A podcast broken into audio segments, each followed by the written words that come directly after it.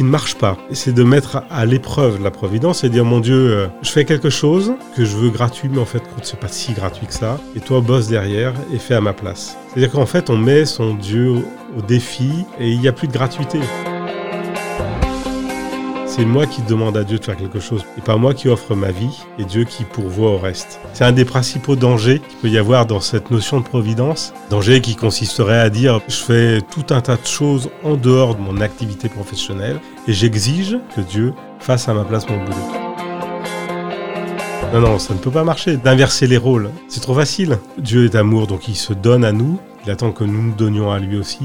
On n'est pas dans une relation de marchandage. C'est pas une relation divine, la relation de marchandage. On est dans une relation humaine. Donc dès qu'on est dans le marchandage, dire ok, je te donne ça, tu me donnes ça en échange, ça ne fonctionne pas, c'est plus de l'amour.